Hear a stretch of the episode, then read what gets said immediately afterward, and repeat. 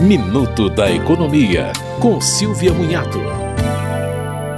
A reforma da Previdência reduziu os valores da pensão por morte, mas também restringiu o acúmulo de aposentadoria com pensão. Na prática, o segurado tem que escolher o valor que for maior e vai receber apenas uma parte do outro benefício.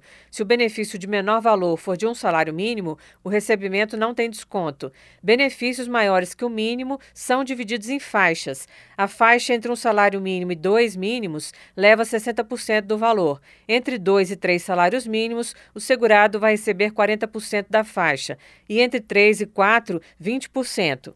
Se o benefício tiver valor superior a quatro salários mínimos ou R$ 5.280, o segurado vai receber apenas 10% da faixa superior a esse valor.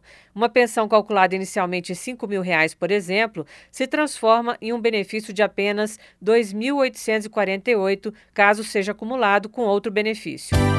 Você ouviu Minuto da Economia, com Silvia Munhato.